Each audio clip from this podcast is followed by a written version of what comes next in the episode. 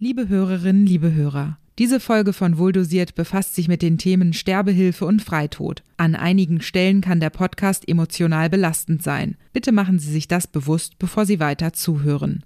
Wir haben das Gespräch bereits vor einiger Zeit geführt und danach ausführlich zu diesen sensiblen Themen recherchiert, um die Aussagen unseres Gesprächspartners einzuordnen. Das Ergebnis können Sie auf kn-online.de nachlesen.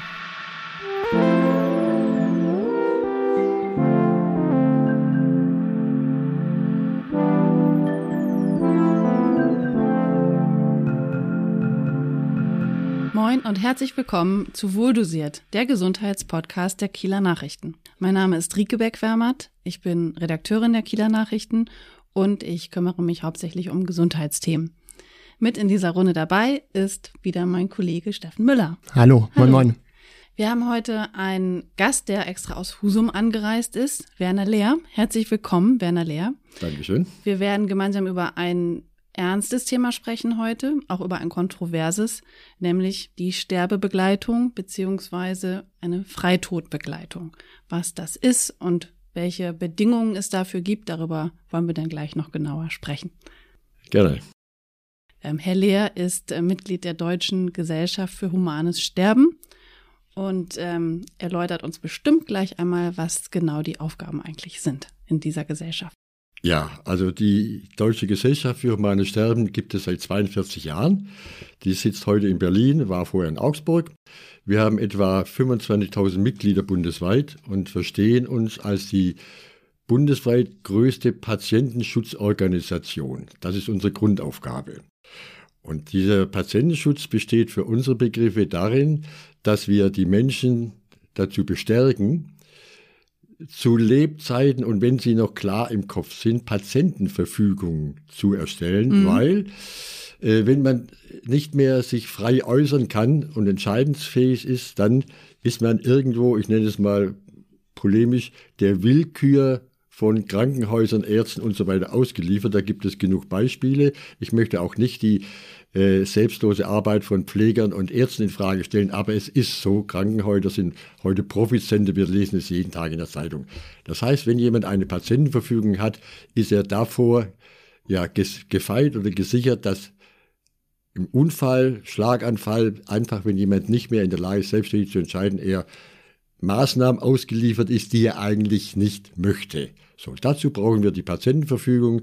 Wir haben hier eine sogenannte Patientenschutz- und Vorsorgemappe, in der die Patientenverfügungen drin sind, in der Vorsorgevollmachten drin sind, Betreuungsvollmachten, Generalvollmachten, alles das, was der Mensch braucht, wenn er nicht mehr entscheiden kann, auch um seine Familie zu entlasten.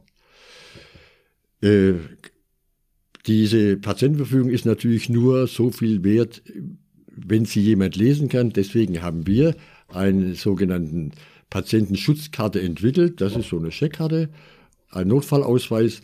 Da ist ein QR-Code drauf. Da kann jeder Pfleger, jeder Rettungssanitäter meine Patientenverfügung abrufen. Ah ja. Das ist etwas, was wir was bei uns einmalig ist. Da haben wir auch irgendwie einen Gebrauchsmusterschutz oder sowas drauf. Aber es ist wirklich hilfreich, weil die Ärzte auch immer mehr fragen äh, nach Patientenverfügung, was ich eine sehr gute Einstellung finde. Ja. darf, ich, darf ich kurz einhaken? Ja, bitte. Also wir sprechen heute über ähm, eine Phase im Leben, die jeder Mensch irgendwann ähm, durchmachen wird. Die meisten werden wahrscheinlich über eine Krankheit ähm, über einen längeren Prozess äh, sozusagen am Ende ihres Lebens ankommen, aber es gibt natürlich auch Menschen, die ähm, so abrupt aus dem Leben gerissen werden. Also wir wollen uns heute um diejenigen kümmern, die sich auf ihren Tod vorbereiten können müssen, sozusagen. Und ein äh, Punkt möchte ich hier noch einmal erwähnen. Wir wollen natürlich niemanden ähm, Suizid näherlegen, sondern ähm, wir wollen auf jeden Fall auf Hilfe hinweisen. Und da wollen wir gleich ganz am Anfang sagen, dass es natürlich ähm, eine Seelsorge-Telefonnummer gibt. Und die Nummer gebe ich hier einmal durch. 0800 111 0111. Das war uns ganz wichtig. Ja, danke. Ich meine, ich finde es faszinierend. Das Einzige, wenn man drüber nachdenkt, das Einzige, was ganz sicher ist nach der Geburt, ist, dass wir irgendwann mal sterben werden. Und äh, wie viele Menschen das einfach verdrängen, weil es unbequem ist, weil sie Angst haben. Wir wissen nicht, was kommt und das verschafft den Menschen Angstgefühle. Aber ich denke, wenn man sich mit der Frage auseinandersetzt, dann bleibt einem beispielsweise auch nichts anderes übrig, vom Logischen her, als eine Patientenverfügung zu haben und sich zeitnah damit zu beschäftigen, was man will und vor allem, was man nicht will. Ich weiß, dass ich sterben werde.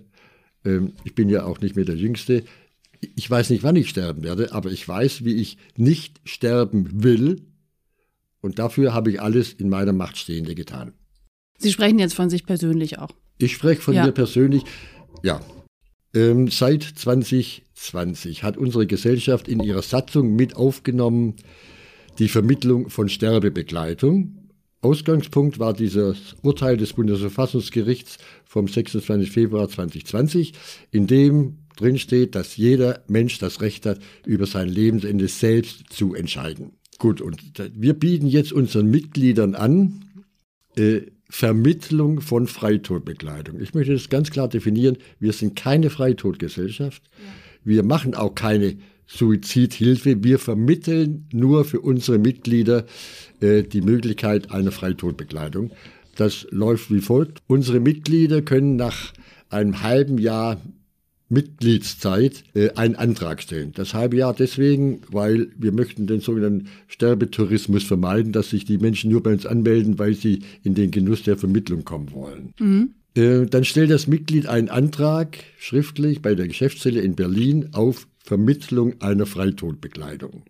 In Berlin wird entschieden von dem sogenannten zentralen Koordinator, welches Team in welcher Zeit den Auftrag erhält, sich um dieses Mitglied zu kümmern. Im Augenblick haben wir eine mehrmonatige Wartezeit. Das hat äh, zwei Ursachen, auf die ich jetzt aber nicht im Einzelnen eingehen möchte. Wenn dann entschieden wird, jawohl, hier liegt ein Antrag vor, dann erhält ein äh, sogenannter äh, Zweithelfer, wäre dann üblicherweise oder notwendigerweise ein Jurist, den Auftrag, mit diesem Mitglied Kontakt aufzunehmen. Äh, ich selbst habe diese Arbeit gemacht bis Frühjahr letzten Jahres. Dann wurde ich davon entbunden. Die Gesellschaft vermittelt mich also nicht mehr mit der Begründung, ich sei kein Jurist. Wobei es Sie mir, sind eigentlich Berufsschullehrer. Ja, mhm. wobei es mir noch niemand klar machen konnte, warum man für diese Arbeit einen Juristen braucht. Denn ich gehe zu diesen Menschen hin, ich habe einen hervorragenden Leitfaden, der juristisch äh, formuliert ist. Ich spreche mit diesen Menschen, versuche sie einfach kennenzulernen und entscheidend, dass ich versuche herauszubekommen, ganz wichtig, sind diese Menschen frei entscheidungsfähig. In dem Augenblick, in dem beispielsweise in Krankengeschichten irgendwo das Wort Depression oder psychisch auftaucht, gehen bei mir alle roten Lampen an. Ja. Kann Davon ich nochmal drauf eingehen, spielt es aber im Augenblick nicht die Rolle. Ich spreche mit diesen Menschen, frage, ob sie keine andere Möglichkeit sehen, prüfe die Konstanz der Freitodentscheidung. Seit wann möchten diese Menschen das? Äh, werden sie möglicherweise von anderen beeinflusst? So das alte Mütterchen, ach, ich wollte den Kindern nicht weiter zur Last fallen und die gucken auch immer so. Ähm, dann frage ich den persönlichen familiären Hintergrund ab, äh, informiere über den möglichen Ablauf äh, der äh, Freitodbekleidung. Und dann stelle ich für mich erstmal fest, jawohl, dieser Mensch ist entscheidungsfähig. Dieser Mensch äh, möchte es gerne, er sieht keine andere Möglichkeit, er hat alles schon ausprobiert. Und dann entscheide ich erstmal, jawohl, wir verfolgen die Sache weiter. Das heißt, es ist meine Entscheidung, es ist nicht die Entscheidung der Gesellschaft. Ich bin als Privatmann unterwegs. Die Gesellschaft hat mit dieser Vermittlung nichts mhm. zu tun. Mhm. Ganz wichtig. So, und dann lege ich mit diesen äh, Menschen einen möglichen Termin fest. Dann äh, kommt im Idealfall ein mit mir zusammenarbeitender Arzt, den informiere ich, der kriegt dieses Protokoll des Erstgespräches. Wir sprechen ab, wenn wir diesen Termin machen. Am Vorabend oder ein paar Tage vorher kommt der Arzt zu äh, diesem Menschen und prüft nochmal die Entscheidungsfähigkeit. Das heißt, wir arbeiten nach dem Vier-Augen-Prinzip. Wir müssen beide der Meinung sein, der festen Auffassung, dieser Sterbewunsch ist frei getroffen, ist gefestigt.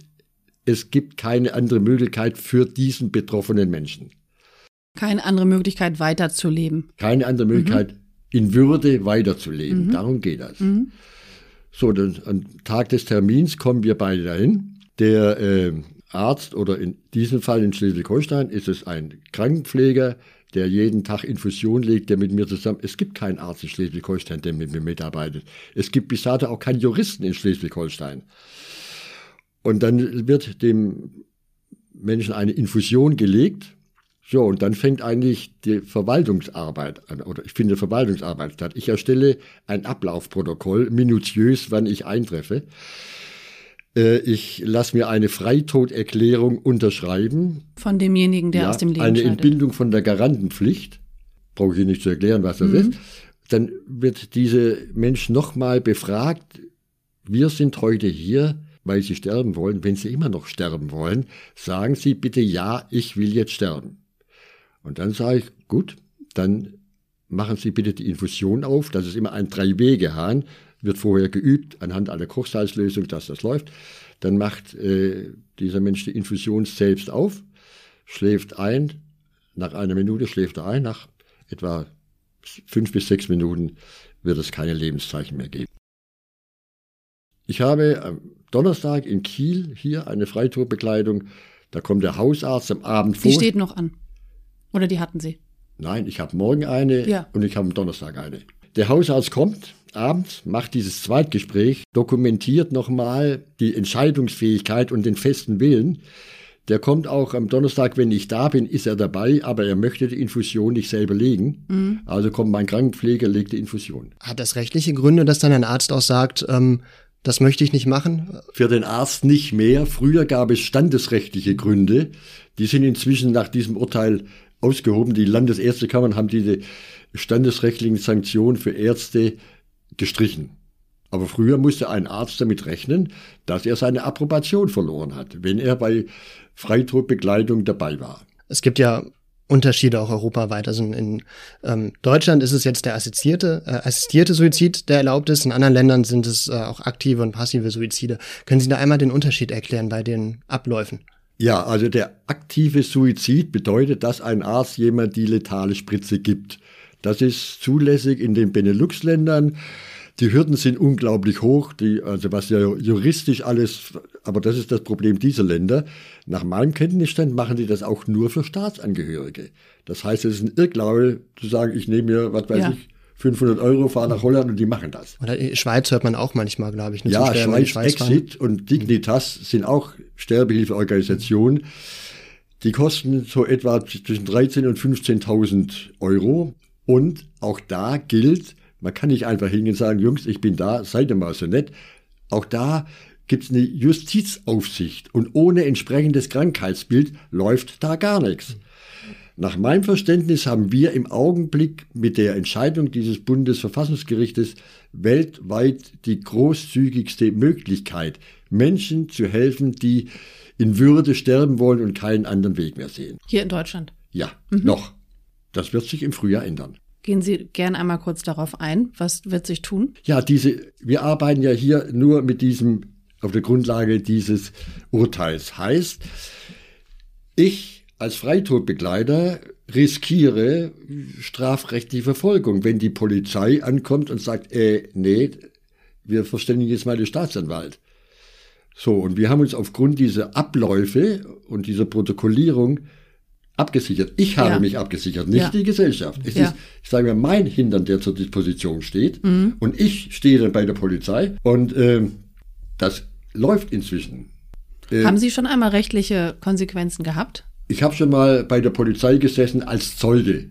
Aber ich habe noch nie im Leben erlebt, dass ich Beschuldigter wurde, mhm. weil es in, sich inzwischen auch bei der Polizei in Schleswig-Holstein rumgesprochen hat, äh, wie es geht und dass es geht. Und ähm, ja, es, wir haben ja immer das Problem oder sehr oft das Problem, dass wir Menschen haben, die in Heimen sind. In Heimen dürfen sie das nicht machen. Ich habe es einmal versucht.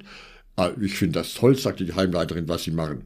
Aber nicht hier. Wenn das hochkommt, kann ich ja, meinen Laden zumachen. Natürlich. So ähnlich wie bei den Ärzten, die das unterstützen, aber mhm. nicht selber machen wollen.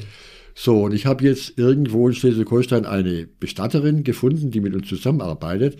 Die hat extra einen Trauerraum eingerichtet. Das heißt, so wie morgen, morgen hole ich die alte Dame aus Hamburg ab, bringe die dahin und dann machen wir das da. Und Bei dann, einer St Bestatterin? Ja. Mhm. Und dann Äh, wobei es unerheblich ist, ob die Bestatterin auch die Bestattung macht. Das ist nicht das Thema. Wenn es sein soll, macht sie die. Aber ansonsten, ich glaube, morgen kommt dann, die haben bereits einen abgeschlossenen Bestattungsvertrag, dann kommt da jemand anders. So, und dann wird die kriminalpolizeiliche Dauerdienst angerufen, die kommen und die kriegen von mir 16 Blatt Papier. Antrag, Protokoll des Erstgesprächs, Protokoll des Zweitgesprächs, äh, minutiöses Protokoll des Ablaufes, sämtliche Unterlagen, die Sie brauchen, Ausweise, Geburtsurkunde, Heiratsurkunde, Ausweise von mir, Ausweise von dem Pfleger, 16 Blatt Papier. Ja, ja. So, und die kommen dann und die wissen, das ist okay, was da läuft. Nach fünf Minuten bin ich durch. Da kann ich sagen, okay, Leute, darf ich los? Sie sind dabei bis zum Tod ich bin dabei bis zum Schluss. Und die Kriminalpolizei muss auch angerufen werden, tatsächlich. Ja, weil es mhm. kein natürlicher Tod mhm. ist, aber äh, ja, weil auf dem Totenschein steht natürliche Todesursache und nicht natürliche mhm. Todesursache mhm. und der Arzt muss dann ankreuzen, nicht natürliche Todesursache. Ähm, Sie haben schon gesagt, Sie haben eigentlich regelmäßig diese Termine. Diese Woche stehen welche an. Wie oft machen Sie das äh, im Jahr, diese ähm, Freitodbegleitung? Also, ich führe keine Strichliste. Mhm. Ich sehe immer noch, hm, wenn ich einen Namen höre, sehe ich das Gesicht. Aber ich kann das nicht aufschreiben. Dabei dazu kommt, dass ich ja seit März letzten Jahres keine, nicht mehr vermittelt werde von der Gesellschaft. Äh, ich bin da nicht böse drüber. Das ist keine äh, Sache, die man so eben mal macht. Aber die Menschen kommen inzwischen bei mir direkt an. Das heißt, teilweise, Sie sind bekannt dafür, dass Sie, ja, dass man sich an Sie wenden kann. Mitglieder, die kriegen dann Zettel, äh, mehrmonatige Wartezeit, die sagen, ich habe nicht die Zeit. Mhm. Und dann rufen die bei mir direkt an und ich verweise eigentlich dann immer auf die Gesellschaft. Aber es ist ja nun so, dass ich da als Privatperson unterwegs bin. Die einzige Aufgabe der Gesellschaft bis dato war, ich kriege eine Mail, Werner, da ist ein Antrag, der ist geprüft, der ist okay, bitte kümmert mich drum. Und inzwischen kommen die Menschen direkt zu mir.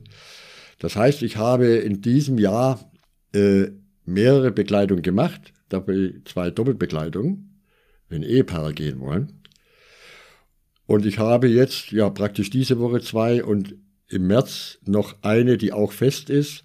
Und dann, wenn nichts mehr kommt, bin ich froh drum. Sind das, was sind das für Menschen, die ähm, ihre Hilfe suchen? Also wir unterscheiden grundsätzlich zwischen Menschen, die krankheitshalber äh, unsere Hilfe suchen und dann gibt es auch den Begriff der Lebenssattheit. Das heißt Menschen, die einfach keine äh, Perspektive mehr haben. Äh, ich nenne Ihnen mal ein Beispiel, eine alte Dame, 72, lebt seit sechs Jahren in einem Seniorenwohnheim auf einer Fläche von 18 Quadratmeter. Vier Quadratmeter davon ist das Bad. Äh, wenn Sie reinkommen, ist rechts ein Bett, da ein Fenster, da ist eine Vitrine mit einem Fernseher drauf und da ist ein 1,5 Meter Schrank. Die ist, hat eingeschränkte Bewegung, hat Rückenprobleme, haben ja alte Leute oft. Sie sagt, äh, ich kann mich hier bewegen, ich kann mit dem Rollator zum Essen gehen, ich habe keine Freunde mehr, keine Verwandten, keine Bekannten, nichts. Ich sitze hier seit fünf Jahren und gucke aus dem Fenster. Und äh, ich kriege meine Pillen zum Ruhigstellen und ich weiß, das kann doch fünf Jahre, sechs Jahre so weitergehen. Die einzige Perspektive, die ich habe, wenn meine Rückenschmerzen so schlimm werden, dann komme ich ins Pflegeheim und das will ich nicht. Das ist dann, ich glaube, den Begriff der Lebenssattheit kann man nachvollziehen. Ich kann es nachvollziehen. Die Dame war Studienrätin gewesen und sagte, wissen Sie, wenn ich alleine in äh, den Speisesaal gehe, diese armen Menschen können nichts dafür. Aber diese Art und Weise, wie die teilweise essen oder es ist sowas von schrecklich. Ich Aber müssen wir dann nicht grundsätzlich darüber sprechen, wie alte Menschen leben und also das dann würde auch altern ja, in Würde altern können, anstatt zu sagen, na gut, dann sind die eben lebenssatt und dann in Würde altern waren sie schon mal im Pflegeheim, waren ja. sie schon mal drin. Ich war mit einem Juristen drin, mit einem Jungen, den ich anlernen wollte. Der ist schreiend rausgerannt. Er hat gesagt, die sitzen hier wie die Zombies, wörtlich. Der sagt, das kann ich nicht, das will ich nicht. Und wenn ein Mensch sagt, er möchte mit seiner Lebenswürde es nicht, er kann es nicht vereinbaren, dieses Leben ohne Perspektive, wer wäre ich, dass ich ihm da etwas äh, äh, zurechtweise, ihm etwas aufoktroyiere, was er nicht möchte und vor allem, was er nicht kann. Mit 72 ist man ja jetzt noch nicht so, so alt und klapprig, dass, man, dass es nicht noch andere Möglichkeiten gebe. Das war keine leben. Frage des Alters, das ja. war eine Frage des Erwartungshorizonts. Ja. Sie erwartet nichts mehr. Mhm. Und sie sagte mir ganz klar, wissen Sie was, wenn Sie mir nicht helfen, dann hole ich mir ein Taxi und lass mich zum nächsten Bahngleis bringen. Ist, ist das auch ein, ein Grund, dass Sie sagen, ähm, als, als Motivation für Sie zu sagen, ich möchte zum einen Menschen helfen, dass Sie auch in Würde sterben können und äh, dann auch nicht tatsächlich den Freitod dann, dann wählen als Suizid. Am, Wir sprechen ja dann vom harten Suizid, der mhm. auch sehr viele Beteiligte mit in Mitleidenschaft zieht. Die Deutsche Bahn hat zwei psychiatrische Kliniken, alleine für Lokführer. Mhm. Ähm, ja, es ist, ich gebe Ihnen recht, 72, da hat man eigentlich noch eine Perspektive. Aber wenn man keine Perspektive mehr hat, soll ich sagen, ey, nee, Sie sind mir zu jung? Also so einer Person, so einer Frau, die wir uns ja jetzt überlegt haben, eine, das ist ja erstmal nur eine theoretische, ähm, ein theoretischer Fall, der würden Sie helfen. Entschuldigen Sie, das ist mhm. ein praktischer Fall, der das habe ich okay. geholfen. Das ist nicht nur ein theoretischer ja. Fall, sondern der haben Sie schon geholfen. Wissen Sie, ich brauche mich für das, was ich mhm. tue, nicht zu verstecken. Mhm. Äh, ich glaube, Sie machen auch etwas, was sonst kaum jemand machen möchte, freiwillig, kann ich mir vorstellen. Das ist ja auch eine enorme Belastung, der Sie sich aussetzen, mhm. in je, vielerlei Hinsicht. Deswegen interessiert uns auch, warum machen Sie das eigentlich? Also ich bin ja äh, Kontaktstellenleiter hier für Schleswig-Holstein. Und als dieses Urteil aufkam, hat äh, aus unserer Gesellschaft der jetzige zentrale Koordinator, der ist Jurist, hat dieses Verfahren im Grunde genommen der Freitodbegleitung angeleiert oder aufgebaut. Diese Unterlagen sind hervorragend, diese Protokolle und die Abläufe. Mhm. Und die erste Freitodbegleitung in Schleswig-Holstein fand statt in Husum, in dem Haus, in dem ich heute wohne. Die Dame musste aus dem Pflegeheim geholt werden. Wir wussten alle nicht, wo machen wir das. Das war ja auch alles neu. Der Arzt kam aus der Schweiz, der Jurist kam irgendwo aus dem Rheinland. Die waren beide zweimal da. Und dann haben wir diese Sterbebegleitung, diese Freitodbegleitung gemacht. Äh, acht Wochen später hatten wir eine Doppelfreitodbegleitung von einem Paar in Flensburg, die wir schon rausholen mussten, zu dieser Bestatterin. Diese Kontakte hatte ich da äh, schon geknüpft. Und als das dann immer mehr wurde, bat mich also dieser zentrale Koordinator, ob ich in Schleswig-Holstein diese Arbeit machen könnte, insbesondere eben die Arbeit dieses äh, Erstgespräches. Mhm. Mhm. Ja, und ich habe mir dann immer gesagt, ich spreche da auch viel mit meiner Frau drüber. Äh, ich arbeite seit 2008 bei dieser Gesellschaft mit und ich kann mich jetzt nicht zurückziehen und sagen, nee, das ist mir zu heikel. Äh, Sie fühlen da eine Verpflichtung, das zu machen. Ja. Und wenn man sich mit diesem Thema beschäftigt, äh, mit, äh, es gibt ja unglaublich viele Möglichkeiten, äh, Suizid zu begehen. Auch äh, die Literatur ist voll davon. Äh, es gibt die Möglichkeiten, die wir hier machen mit Tabletten. Es gibt, es ja gibt auch, auch, Möglichkeiten, sich Hilfe zu suchen, möchte ich einmal ja, kurz ja, hinweisen. Das ist, das ist bei uns eigentlich der Vorweg. Es gibt eine äh, Hotline, die wir geschaltet haben, schluss.de. Mhm. Da rufen Menschen an und werden vorurteilsfrei beraten. Mhm. Jeden Tag, glaube ich, von 10 bis um 2 können Sie diese Nummer anrufen. Da sitzen dann in Berlin geschulte Kräfte und sprechen mit denen. Und die versuchen dann auch immer zu erörtern, ob und welche Wege es noch gibt und welche anderen Wege es gibt. Aber es gibt tatsächlich Fälle, mit denen ich dann konfrontiert werde, ja. die mir ganz klar und eindeutig sagen, nein, nein, nein, nein. Und wenn sie mir nicht helfen können oder wollen, dann muss ich mir einen anderen Weg suchen. Ich kann nicht mehr, ich will nicht mehr. So, und dann stehe ich davor. In welchen Fällen lehnen Sie Unterstützung ab? Dass Sie sagen, also da gibt's jetzt, äh, assistiere ich jetzt nicht. Also ich habe äh, zwei, bei mir zwei aktuelle Fälle, die ich abgelehnt habe. Äh, das eine war äh, beginnende Demenz, wobei auch da gilt, äh, wenn man einen Psychiater kriegt, der sagt, okay, diese Demenzanfälle sind nur äh, vorübergehend, es gibt Phasen, wo er frei entscheidungsfähig ist, da kann ich nur sagen, nee, liebe Leute, das ist mir zu heiß. Da, da begebe ich mich auf ein Terrain, das mir zu unsicher ist. Und äh, ich möchte nicht auf meine alten Tage noch Gegenstand eines staatsanwaltlichen Ermittlungsverfahrens sein, obwohl ich von der juristischen Seite möglicherweise abgedeckt bin. Und das Zweite war äh, ein relativ junger Mensch, äh, dem seine Freundin weggelaufen war. Und da habe ich gesagt, hallo, bitte, für dich gibt es doch bestimmt noch andere. Also, Wie ist das da, ausgegangen? Haben Sie noch von dem Menschen gehört, von dem Mann? Der hat mich sechs Monate später nochmal angerufen und hat gesagt, ja, es ginge jetzt wieder, hätte eine neue Freundin. Also in, ja. in Zweifelsfällen nein. Okay, also das heißt, Sie, oder wie sehen Sie Ihre Aufgabe? Geht es eher darum, ähm, die Menschen ähm, zu helfen, ähm, die assistierten Suizid zu begehen, oder geht es Ihnen eher darum, Hoffnung ähm, zu, zu wecken, dass sie weiterleben wollen? Schön, dass Sie gesagt haben, zu helfen. Ja, und die Hilfe besteht in erster Linie darin, diesen, mit diesen Menschen zu sprechen und in vielleicht davon zu überzeugen oder so zu beraten, ob es nicht noch eine weitere Möglichkeit gibt. Aber in letzter Konsequenz, äh, äh wenn die dann sagen, nein, ich habe alles durch, ich habe vor allem, ich habe mit meiner Familie gesprochen, ich habe mit meinem Hausarzt gesprochen. Der Fall am Donnerstag, die Dame ist, wie heißt es, ausge... Austherapiert? Austherapiert. Mhm.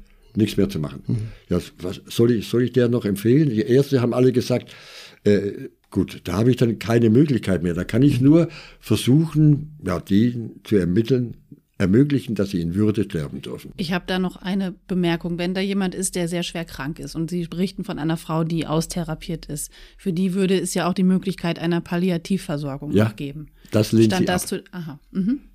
Das ist immer das letzte Palliativ. Ja.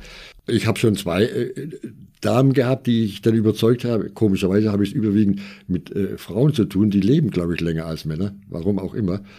Brauchen wir jetzt nicht zu diskutieren. Ja. Aber ich habe zwei Damen gehabt, die dann doch gesagt haben, okay, ich versuche das äh, mit der äh, Palliativmedizin und die Hospize in, in, in Nibel und in Schleswig sind hervorragend. Mhm. Und ja, bei der einen, die hat mich dann nochmal angerufen, bevor es dann soweit war äh, wo auch der Palliativarzt sagte, also lange macht die das nicht mehr. Dann bin ich nochmal hingefahren und ich sagte, ja, doch, also die letzten Monate seien für sie doch noch erträglich gewesen.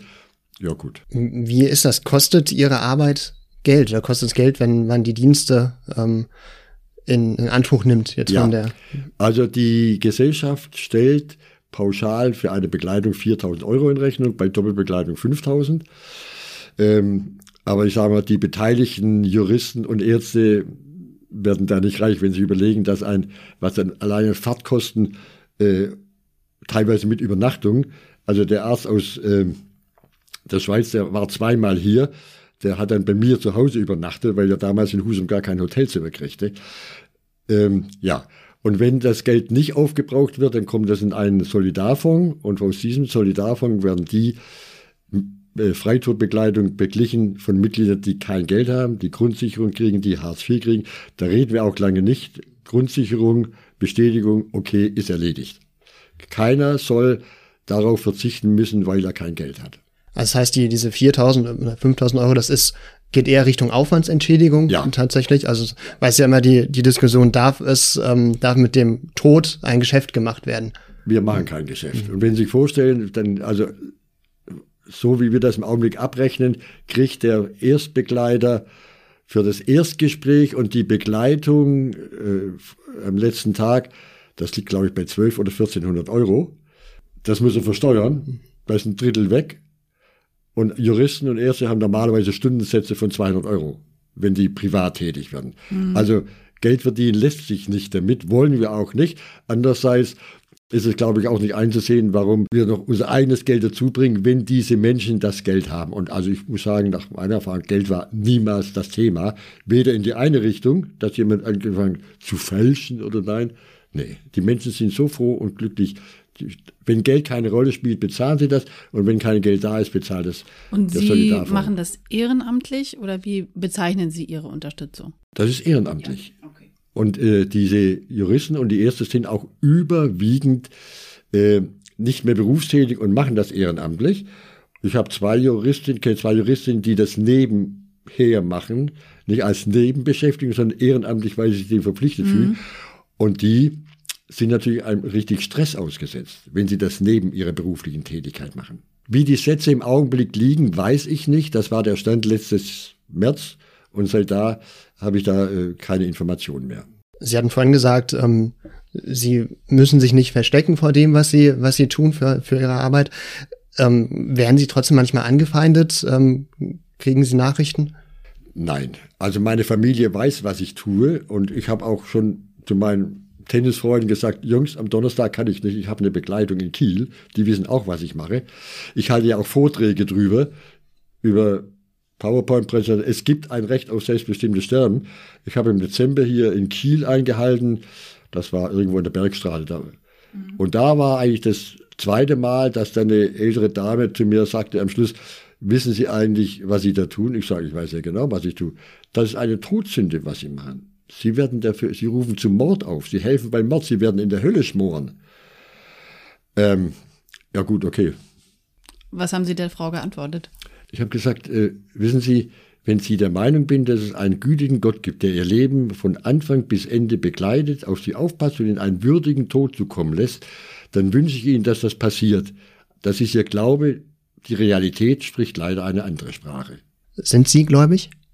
Ähm, nicht in dem Sinne, ich war früher mal in der katholischen Kirche, meine Mutter hatte irgendwann mal die Idee, ich sollte katholischer Pfarrer werden, hat nicht gut geklappt. Aber nein, ich bin, ich möchte nicht ausschließen, dass es irgendeine Instanz gibt, die wir gar nicht sehen und die möglicherweise doch ein Auge auf uns hat. Aber ich habe mich mit Buddhismus beschäftigt, mit den Wiedergeborenen, ganzen Kram. Äh, nein. Wie, wie empfinden Sie ähm, diese Verantwortung, die Sie haben, wenn Sie über den Freitodwunsch von Menschen mitentscheiden. Das ist ja ein, eine Verantwortung, auch eine Macht, die Sie da haben. Belastet Sie das? Wie gehen Sie damit um? Ja, also wissen Sie, wenn ich dann äh, nach Hause fahre, dann frage ich mich manchmal, hm, bin ich ein moralischer Mensch oder ein unmoralischer Mensch? Also die Antwort kann ich nur irgendwann in mir finden, aber es gibt so, so auch positive Aspekte. Die Dankbarkeit dieser Menschen, die gehen dürfen, ist unglaublich. Mhm. Wenn so ein altes Ehepaar dann nochmal ähm, ja, dann kommen bei mir auch Emotionen hoch, so wie gerade gerade auch.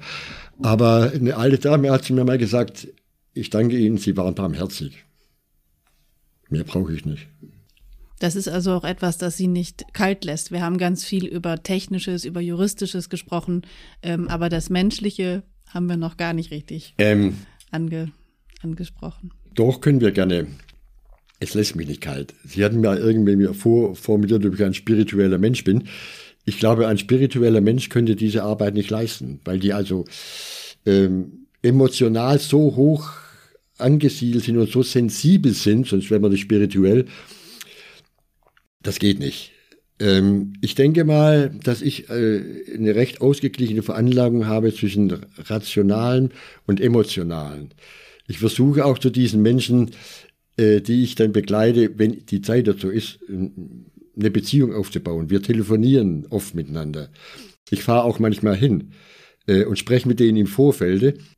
Und wenn es dann äh, soweit ist, ja, dann äh, ist im Augenblick dieses, diese Freitodbekleidung erstmal das Rationale im Vordergrund. Ich muss die Unterlagen fertig haben. Mhm. Ich muss am Abend vorher alles ausfüllen am Rechner. Und wenn ich da bin, dann muss das Protokoll geführt werden. Da muss die Freitoderklärung und so weiter ausgefüllt werden. Und äh, ja, wenn es dann soweit ist, dass also alles ausgefüllt ist, die Infusion liegt, ähm, dann muss ich, frage ich nochmal, nennen Sie mir Ihren Namen, Ihr Geburtsdatum. Äh, wenn Sie sterben wollen, drehen Sie jetzt die Infusion auf gute Reise. So, das ist dann, das merken Sie vielleicht, ja. Das nimmt, nimmt einen mit. Ja, das ist der emotionale mhm. Teil. Mhm. Äh, beantwortet das Ihre Frage? Hat sie sich vorgenommen, hatten Sie sich vorgenommen, nicht so emotional zu werden? Das kann man sich nicht vornehmen, das ist man. Ja, das stimmt. Und ich habe das auch ja erst ausprobiert, ob, ob ich das ertrage. Ja. Sie haben vorhin auch gesagt, Sie sind nicht traurig, wenn, wenn es aufhört wenn sie nicht nein, mehr gefragt nein, werden. Wenn da niemand mehr an mich rantritt, ja. äh, dann ist das so. Dann, wissen Sie, meine Frau ist schwer krank, zwei Kinder auch. Ich brauche das nicht. Ähm, sie haben gesagt, es kommen wir zurück zum etwas Technischen, dass ähm, im Frühjahr wahrscheinlich eine Gesetzesänderung ansteht. Was würden Sie sich wünschen? Wie sollte Sterbehilfe in Deutschland aussehen? Ich habe gar keine Änderungswunsch. Ich finde, auf der Basis dieses Urteils des höchsten bundesdeutschen Gerichtes lässt sich die Freitodbekleidung, so wie wir sie im Augenblick durchführen, für alle Bereiche akzeptabel gestalten. wir haben auch keine Schwierigkeiten mit der Justiz. Die, die Schwierigkeiten hat am Anfang äh, die Justiz mit uns. Aber ich habe ja äh, hier in Schleswig-Holstein, ich, Lübeck, äh, von Lübeck bis Mölln, Neumünster. Sie sind landesweit. Randgebiet Hamburg, ja. ja. Mhm. Und ich hatte nie Schwierigkeiten mit den Behörden. Die sind mir, die jungen Polizisten sind mir ordentlich gegenübergetreten. Ich denen auch, die kriegten ihre Zettel, die kriegten dann noch ähm, irgendwelche weiteren Unterlagen. Wobei wir ja auch diese letzte Belehrung und das eigenhändige Öffnen des Drei-Wege-Hahns per Video dokumentieren. Das ist ganz wichtig. Das mhm. brauche ich, um ja. mich auch selber zu schützen. Ja. Also wir brauchen keine Änderung, aber sie wird kommen. Es wird kommen, ja. Das hatten, hatten Sie angesprochen, genau. Vielleicht eine Frage noch, wie, wie stellen Sie sich Ihr eigenes Sterben, Ihren eigenen Tod vor? Was wäre Ihre Vorstellung? Ähm, also ich weiß mit Sicherheit, wenn ich es verhindern kann und ich kann es verhindern, werde ich nicht in einem Pflegeheim landen. Äh, mal hart ausgedrückt, meine persönliche Würde endet da, wo ich nicht mehr in der Lage bin, auf Dauer meine Körperfunktion zu kontrollieren. Sprich, wenn ich ins Krankenhaus komme, operiert werden muss, dann muss man mir hintermischen. Aber wenn ich weiß, das wird auf Dauer so sein, ähm, ist meine persönliche Würde zu Ende. Ich weiß, es gibt Menschen, die sind von Geburt an krank oder behindert, die leben trotzdem ein für sie erfülltes Leben. Ich finde das bewundernswert. Meins wäre es nicht.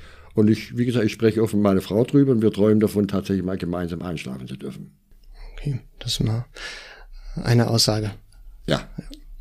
Herr Lehr, wir bedanken uns sehr, sehr herzlich für Ihren Besuch und ähm, dieses wirklich nicht einfache Gespräch, das uns aber, glaube ich, ganz äh, viele Einblicke in einen Bereich gegeben hat, den man sonst nicht unbedingt so kennenlernt, wenn man sich nicht ausdrücklich damit beschäftigen möchte. Ja, Vielen Dank. Ich würde nicht sagen, es war mir ein Vergnügen, aber ich finde es wirklich gut, dass ich heute Gelegenheit habe, mich dazu zu äußern. Vielleicht bringt es den einen oder anderen Menschen dazu, tatsächlich mal über die Tatsache nachzudenken. Die einzig sichere Tatsache auf der Welt, wir müssen alle mal sterben. Und dafür gibt es ja auch, unabhängig davon, ob man die Sterbebegleitung in Anspruch nehmen will oder nicht, auch die Patientenverfügung. Und die hatten Sie ja ganz am Anfang angesprochen, dass man sich einfach darum ja. auch, auch kümmert und vorsorgt. Ja. Nächste Woche beschäftigen wir uns mit einem neuen Thema. Bis dahin, tschüss. Tschüss.